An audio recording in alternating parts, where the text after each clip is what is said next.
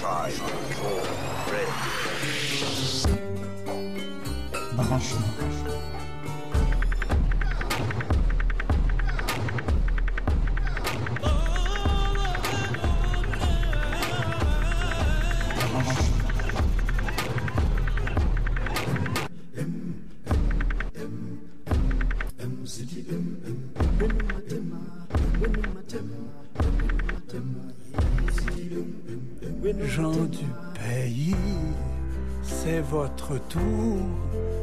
Vous laisser parler d'amour. Gens du pays, c'est votre tour de vous laisser parler d'amour.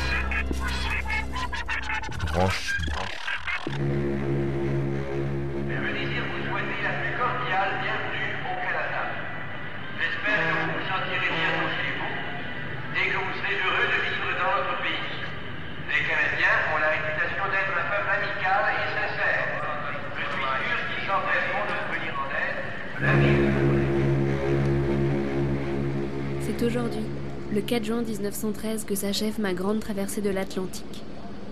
Je m'appelle Rosa Maria et je viens de Sicile. Ce matin, je vais poser le pied en Amérique et commencer ma vie à Montréal. Un cousin nous attend sur le quai de la compagnie Malane. Nous débarquons nos bagages. Je dis au revoir aux amis rencontrés sur le bateau. Ma mère m'attrape par le coude et me pousse sans ménagement vers une charrette dans laquelle sont déjà entassées nos affaires, mon père et ma jeune sœur. Alors que nous nous engouffrons dans ce qui semble être une grosse rue, je déchiffre avec peine son nom sur une plaque. Boulevard Saint-Laurent. Tout est nouveau et différent. Les odeurs, la lumière, les langues et les gens. J'ai même vu un homme avec des yeux étrangement fondus. C'est un Chinois, me dit mon cousin. Vous verrez, ici il y a du monde de partout. C'est dans cette rue que je travaille, à l'usine de vêtements. Vous pourrez peut-être vous y faire embaucher, vous aussi.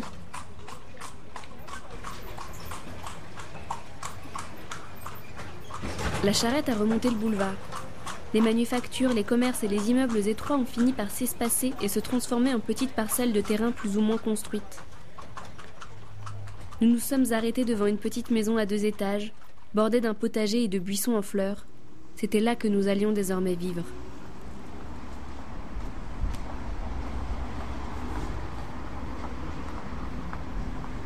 C'est ainsi que j'imagine les pensées de mon arrière-grand-mère lorsqu'à à peine 14 ans, elle immigra à Montréal. Je ne suis jamais allée en Italie, je comprends un peu la langue mais ne la parle pas, la gardant enfouie dans mes souvenirs d'enfance et les conversations des vieux. Je ne vis pas dans la petite Italie, et je ne réussis que moyennement la pâte à pizza. Mon père est un Québécois pur laine, et mon oncle s'est marié avec une haïtienne. Et, aujourd'hui étudiante en histoire, j'ai en moi une soif de tout savoir des premiers pas de ceux qui immigrèrent et immigrent encore ici. Nous sommes dimanche. Il fait gris et je n'ai pas envie d'étudier. Alors je chausse mes baskets et pars prendre une marche sur le boulevard Saint-Laurent. Je suis curieuse d'y humer les odeurs et des sensations différentes que celles de mes parties du samedi soir. Et j'ouvre grand mes oreilles et mes yeux.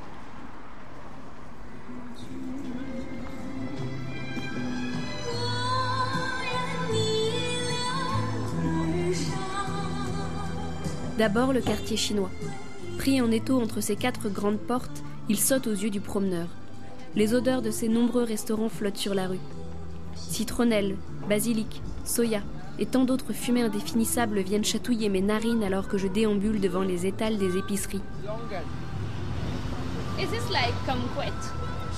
Look like, like lychee.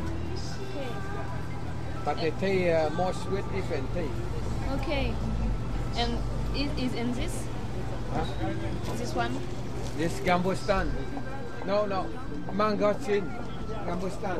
Okay. Uh, this one I know. This one you know? Yeah.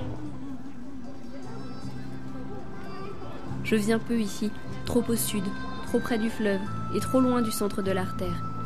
Le quartier est petit car les Chinois arrivaient par l'ouest du pays. Peu d'entre eux ont traversé jusqu'ici. Ceux venus là fuyaient surtout le racisme effroyable dont ils étaient victimes dans leur région d'arrivée, au début du XXe siècle. Montréal et le sud de la Maine, déjà métissés de différentes cultures, leur ont alors ouvert les bras.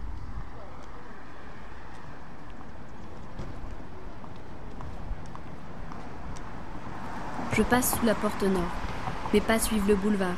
Mon regard file sur les bâtisses et s'arrête au hasard. Le monument national se dresse à ma gauche. Énorme.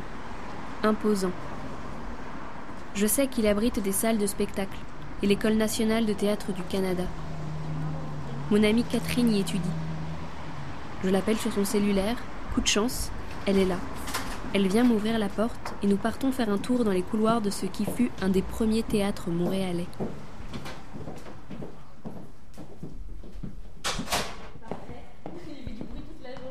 Je me rappelle ce que m'en a dit Bernard Vallée, guide passionné et membre des Amis du Saint-Laurent. Le monument national, quand il a été inauguré en 94, en 1894, c'était la maison de la culture, on dirait aujourd'hui, canadienne-française. Euh, par contre, ceux qui l'ont mis sur pied, c'était pas les plus réactionnaires des Canadiens français, c'était ce qu'on appelait des libéraux dans le sens euh, euh, générique du terme. Des gens qui croyaient au progrès de l'éducation. D'ailleurs, c'était un, centre d'éducation populaire formidable. Mais ils n'avaient pas une scène.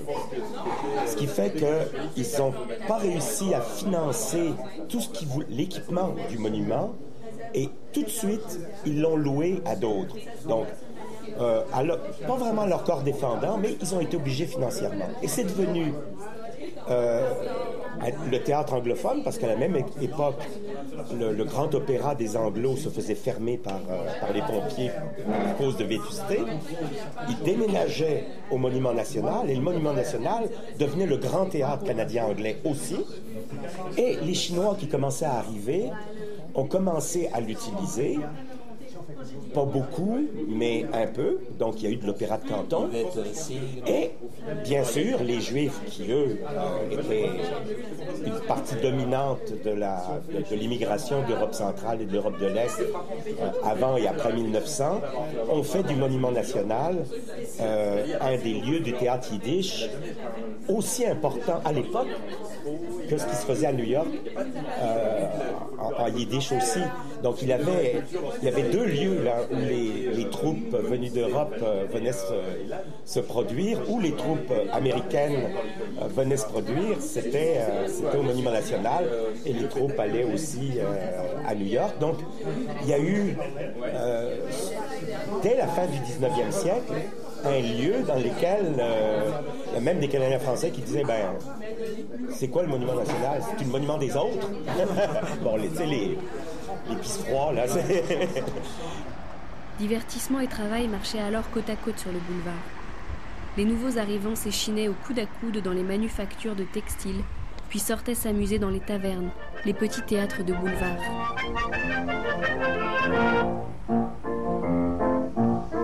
Si la saucisse pouvait parler, elle dirait la vérité. Naissez-vous quoi, les commerçants? C'est du pot qu'il y a dedans. Avez-vous déjà mangé de la saucisse roulée? Avec quoi qu'elle est bourrée? C'est le secret des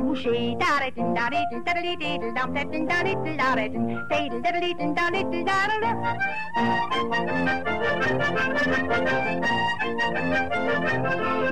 Ce qui a été de plus profond et de plus durable, c'est l'action syndic- c'est l'action syndicale et l'action politique. Et ça, ça a duré sur des décennies dans lequel il y avait un leadership juif évident, puisque une grande partie des juifs qui ont migré euh, au début du XXe siècle et qui sont devenus des leaders dans la communauté euh, ont fui la Russie tsariste euh, parce qu'ils étaient anarchistes, euh, communistes, socialistes, etc. Donc ils étaient persécutés dans- en Russie, en Ukraine, etc. Et en, Pologne, ils sont venus ici et ils ont réussi à fédérer, je dirais, des, les, la colère ou la, euh, qu'il pouvait y avoir chez, c'était surtout des femmes d'ailleurs, chez les Canadiennes françaises, chez les Juives, mais aussi chez les, les autres, les Italiennes qui étaient, qui étaient là.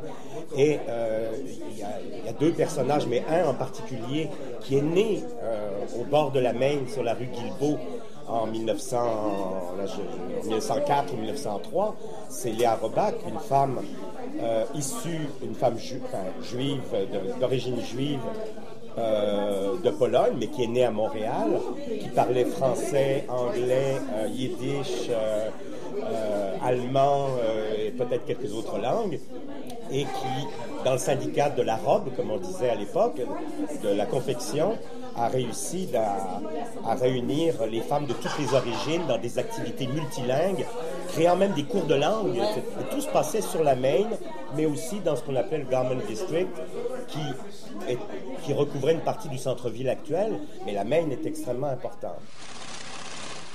La confection faisait battre le sang dans les veines de l'artère. De ce pouls, il ne reste que les bâtisses à grand volume et les friperies vintage, témoins d'un autre temps et d'autres envies. Je décide d'aller faire un tour chez Eva B. Vous savez, cette boutique à la devanture foutraque qui monte la garde juste après Ontario. On ne peut louper cette caverne d'Alibaba qui déborde sur le trottoir. Temple du Montréal recyclé, il paraît que si elle est ainsi pleine comme un œuf, c'est parce que son propriétaire n'a jamais le cœur à jeter quoi que ce soit.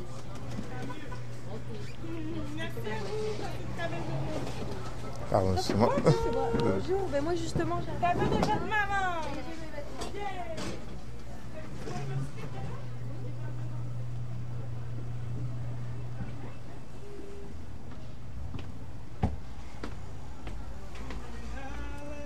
Ouverte dans les années 70, Eva a d'abord été une librairie d'occasion.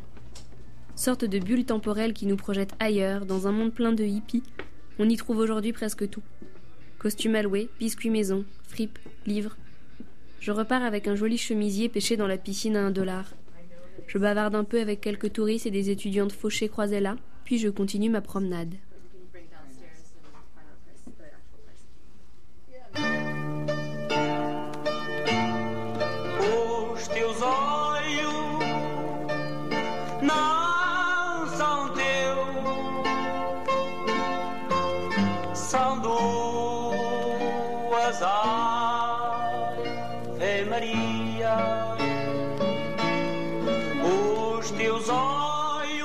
Comme toutes les rues sud-nord de cette ville, la Maine est une côte. Alors que je la grimpe, j'ai l'impression de poser chacun de mes pas un peu plus au cœur de Montréal. Les quartiers défilent, et avec eux les cultures. L'avenue peut se lire comme une roche dont les strates raconteraient l'histoire. Au fil d'elle se dessinent les différentes vagues d'immigration. Chinois, portugais, grecs, hongrois, mais aussi polonais, italiens, et quelques traces encore de ceux qui déferlèrent en plus grand nombre sur la ville, les juifs.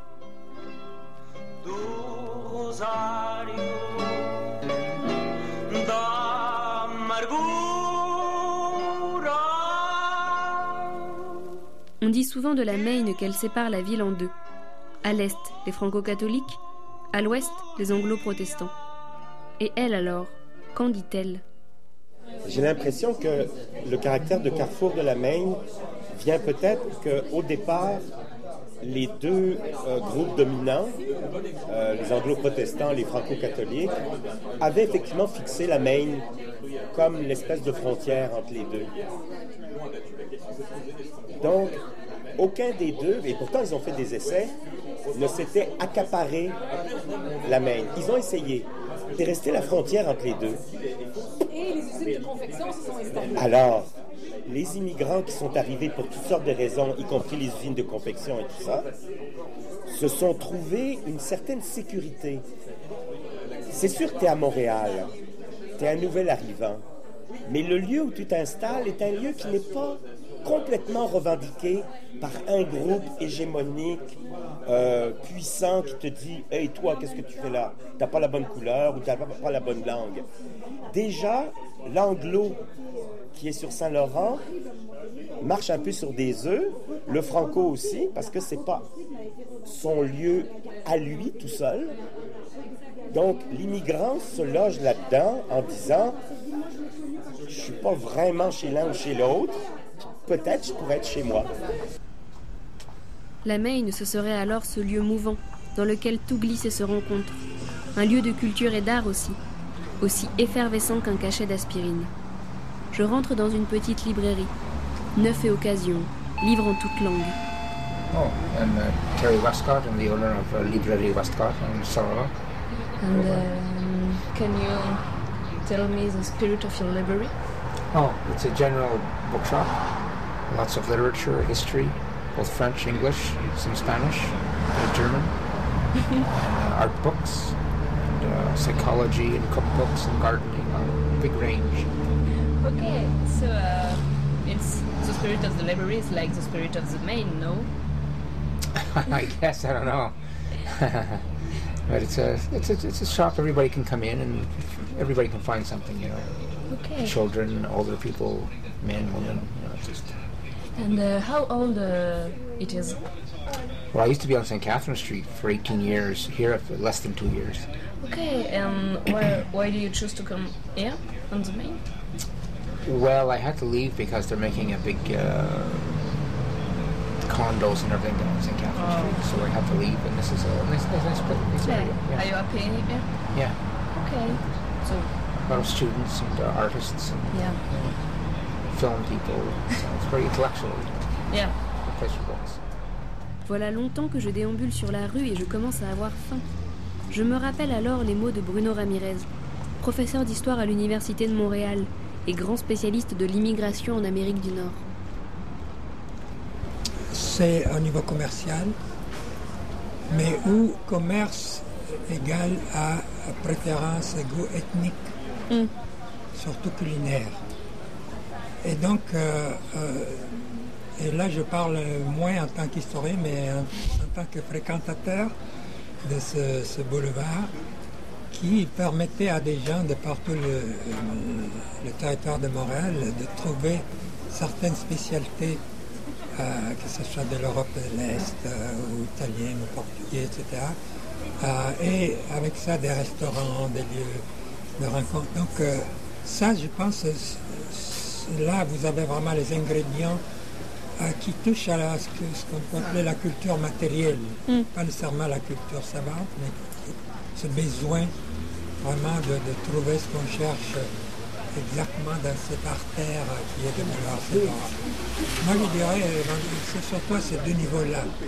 Donc, la, la recomposition constante de populations migrantes qui arrivent et qui laissent des, laissent des traces et une certaine présence plus ou moins permanente pendant une certaine période, et la convergence de commerce avec leurs produits, services es- presque exclusifs souvent, hein, qui attirent des gens de plusieurs parties de, de Montréal et qui fav- favorisent l'interaction de ceux qui fréquentent le boulevard.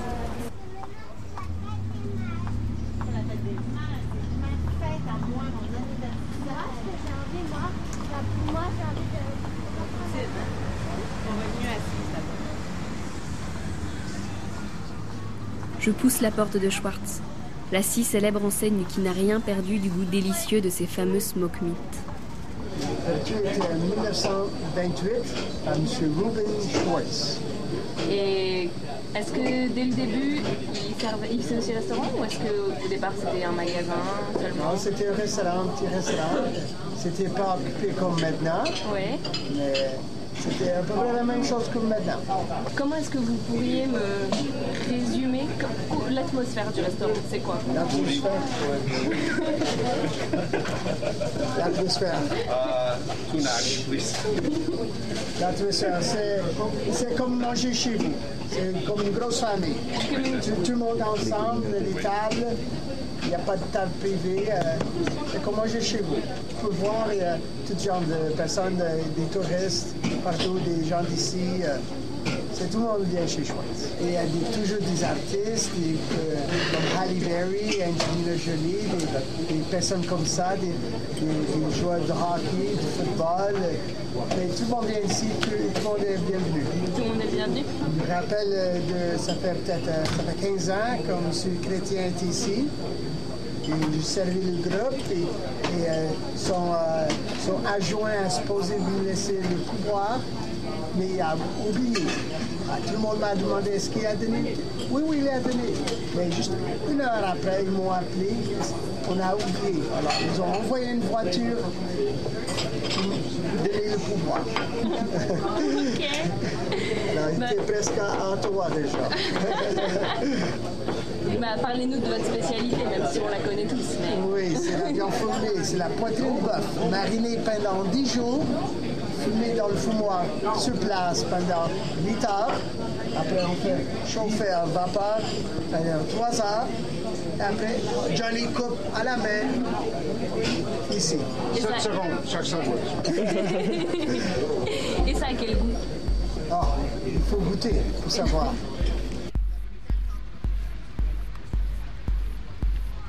J'avance, et les bars et restaurants défilent. Catacombes, Divan Orange, Casa del Popolo, Sala Rossa, Belmont, Balatou, Bobard, Chez Serge, le Cagibi, et tellement d'autres. La Maine est incontestablement un endroit où faire la fête, où transgresser aussi. Lors de la prohibition, beaucoup venaient y trouver l'alcool interdit. La pègre en avait fait son domaine, rachetant peu à peu les clubs et cabarets. Plus tard, au début des années 80, le boulevard est devenu un des lieux de rencontre des communautés sexuelles marginales. Gays, trans, travestis se retrouvaient sur la rue frontière pour abolir les leurs. Mais il ne reste plus grand-chose de ce boulevard Saint-Laurent transgressif. Seul trône, encore, au coin de Duluth, le cinéma L'Amour et son enseigne rouge et jaune. Cet endroit-là est une institution. Ouvert en 1914 sous le nom Cinéma Le Globe, il était situé en plein quartier juif. Entre les années 20 et 30, c'était l'endroit à Montréal où voir des spectacles et films yiddish. Se transformant peu à peu en théâtre de boulevard, il bascula dans le porno en 1969, prenant alors le nom du Pussycat, pour ensuite devenir l'amour d'aujourd'hui. Tout le monde le connaît. Le bus touristique qui fait le tour de tous les cinémas d'Amérique du Nord y fait même escale. Mais seuls des messieurs aux cheveux déjà blancs passent la porte. Pas vraiment transgressif, tout compte fait. Je finis par rentrer pour poser quelques questions à la caissière. Le patron est là aussi. Il me raconte que si son cinéma marche encore, c'est parce que sa clientèle d'habitués vient y chercher de la rencontre, du social en somme. Le reste, les films, le sexe, on le trouve sur Internet. Alors, tout ce quartier qui change, qui devient bourgeois, écolo, piéton, ça n'arrange pas forcément son business. Je comprends que pour lui, et pour d'autres d'ailleurs, la Maine se meurt. Suffit de compter le nombre de vitrines recouvertes de papier journal. Alors que je sors du quartier portugais, la population change. Les restaurants se transforment en vitrines arty. J'arrive au niveau du Mile End. Ancien village annexé à Montréal, il est maintenant une jungle à hipsters. Dans les boutiques, on parle anglais, on vend de belles choses. OK, l'esprit de la Maine, ça a bien changé pendant les derniers 14 ans dans cette petite section qu'on se trouve. Euh, on essaie de changer avec le temps ou on essaie de changer et euh, espérant que le boulevard change avec nous. Est-ce que vous pouvez nous décrire un peu l'endroit, comme ça, l'atmosphère le- d'ici. Ouais. Euh, on a commencé comme brocante, antiquaire un peu régulier, et avec le temps, on a changé pour accommoder les artistes, parce que nous sommes des artistes premièrement, et des vendeurs des trucs vintage deuxième, troisième, quatrièmement. Euh, on fait des expositions de, l'art d'ici. On a plein des, euh, bouquins, des euh, auto-éditions, de- des affiches des artistes montréalais euh, et des trouvailles. On fait des ateliers créatifs avec des enfants. C'est vraiment une hybride. Euh, mais c'est pas un concept. C'était, euh, ça a grandi, ça évolue naturellement. Vous, est-ce que vous vous rappelez de la première fois que vous êtes venu sur le boulevard Saint-Laurent? Euh, je commence. euh, j'ai grandi au dans les banlieues, Ville-Saint-Laurent, tout ça. Je commençais à euh, marcher le boulevard de Saint-Laurent quand j'étais. Ça doit être 15 ans. Je- Quand j'étais 15 ans, je suis 45 maintenant. Ça, ça fait 30 ans. 30 ans. Je commençais au euh, métro Saint-Laurent et je marchais jusqu'au viaduc ici au Van Horn et sud encore. Euh, c'est pas le même boulevard, pas du tout. Euh, on- ça me manque des, des, des vitrines anciennes, ça, mais ça, et ça a disparu vite, je dois te dire. Euh, oui, 30 years of walking up and down the main. Ok, je vais te dire. c'est pas une anecdote, c'est pas une, pas une histoire, c'est que euh, pour une main street, euh, couvrir avec les vitrines, couvrir avec du papier, c'est pas une main street, c'est pas une main ville, c'est pas une, une ville d'Amérique du Nord. Nous sommes une, je sais pas là, un village des fous ici, le Montréal. C'est, it's fucking embarrassing. Me voilà sous le viaduc, là où Van Horn rejoint Saint-Laurent. À ma gauche, une ancienne usine. Au-dessus de ma tête, des rails. Un train de marchandises passe. Plus haut, les voitures qui filent. L'endroit est presque désert. Les gros piliers sont couverts de grands graffitis. Si la petite Italie s'est formée à partir de cet endroit-là, c'est parce que les premiers immigrés italiens étaient embauchés par les grandes compagnies de chemin de fer canadiennes. Travailleurs saisonniers, ils venaient construire les rails qui, peu à peu, pénétraient le pays. Décidant souvent de ne plus retourner en Europe, ils s'installaient autour de la petite gare, par commodité professionnelle. Il n'y a plus beaucoup d'Italiens qui vivent ici. Ils sont pour la plupart partis à Saint-Léonard. Restent les pizzerias, le café dell'Italia et bien sûr Milano. Ce grand magasin où, enfant, ma grand-mère me traînait tous les dimanches après la messe à l'église Notre-Dame de la Défense. Mario, son propriétaire, veille sur les lieux. Mon père, est, euh, mon père est arrivé ici à l'âge de 9 ans d'Italie avec sa mère et son frère pour joindre son mari. Et puis, euh, mon père, il a, vécu sa jeunesse ici. En 50, dans les années 50, euh, mon père et son frère cherchaient un magasin ils cherchaient à ouvrir de quoi à l'italienne parce qu'ici, ils trouvaient qu'il n'y avait rien. Ils ont trouvé un petit magasin que dans le temps, ça s'appelait euh, l'épicerie Gigi. En 54, ils ont acheté. Et c'est là qu'ils ont formé le nom Milano. Ils ont décidé de l'appeler Milano parce que c'est la ville de Milan, premièrement. Et ils ont décidé que Milano se disait bien dans toutes les langues. Ça se prononçait très, très bien. Alors, en 54, mon père et son frère ont ouvert Milano ici. Puis aujourd'hui, ça, fait, va faire 59, 60 ans l'année prochaine que Milano existe. Mon père a grandi euh, au feu des années. Au long des années, il a grandi sept fois. Puis euh, moi et ma soeur, on a grandi un autre deux fois. On vient de tout rénover le commerce au complet l'année dernière. Ça a pris un an total. Et puis, c'est ça. Mon père, lui, a commencé, il avait. Euh, il était tout jeune aussi, euh, mais il a, essayé de, faire venir des produits italiens parce qu'il trouvait qu'il n'y avait pas de persil, il n'y avait pas de rapini à Montréal, il n'y avait pas de bêta carte. Alors, tous ces produits-là, il faisait venir de New York par camion pour les introduire ici à Montréal parce qu'il y avait bien des, Italiens, mais il n'y avait pas des produits qu'ils voulaient avoir. Fait mon père, été un des premiers, magasins à commencer avec les, euh, légumes italiens, le, le persil italien, la bêta carte et tous ces produits-là qu'on n'avait pas ici à Montréal. Au tout début, c'était beaucoup euh, des Italiens. Au fur et au fur au long des années, ça a changé. C'est devenu 50-50. Puis Là, je dirais que c'est 75% c'est des Canadiens français, des Québécois. Parce que les gens aujourd'hui sont beaucoup mieux éduqués. Les, gens voyagent à travers l'Europe et essaient de retrouver euh, ici chez Milano ce qu'ils voient, ce qu'on ce qu'on y trouve en Europe, la bouffe, la façon de manger, euh, les huiles, les vinaigres, les saucissons et toutes ces choses-là. Fait que c'est vraiment un magasin unique. Il y en a qui disent que si ça existe, si vous ne le trouvez pas chez Milano, c'est parce que ça n'existe pas. Que je pense pas qu'on on pourrait ouvrir ailleurs qu'ici. Et euh, peut-être une dernière chose pour dire spécifiquement de, de la nourriture, parce que c'est vrai que quand on est ici, on a envie de tout manger. Qu'est-ce que ce serait, euh, bon, je sais pas si je peux dire le produit phare de Milano, mais sinon vous, votre produit préféré Est-ce que vous pouvez nous parler de Ben, votre produit du- préféré? C'est sûr que c'est le, prosciutto, le, parmesan, euh, les viandes italiennes, euh, les fromages euh, d'Italie, mais on n'a pas juste fromage d'Italie, on a des fromages aussi d'Espagne maintenant, puis de, la France aussi. là. fait que c'est- à l'européenne. Mais disons que moi, c'est le, parmesan, pour moi, ça reste, je le mange en morceaux.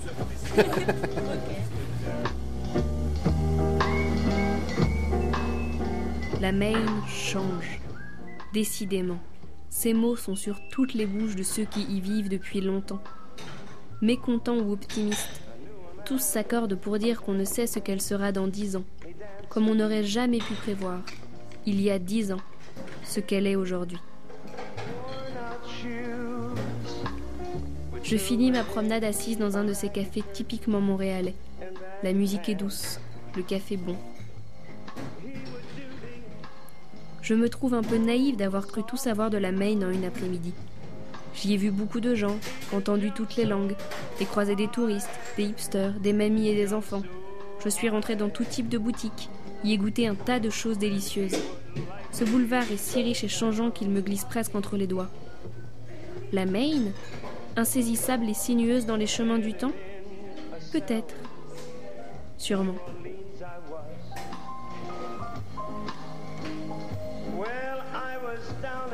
Jamais été superbe.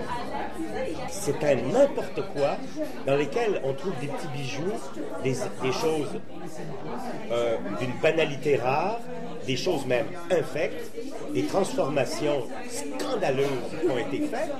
Mais c'est pas ça la main.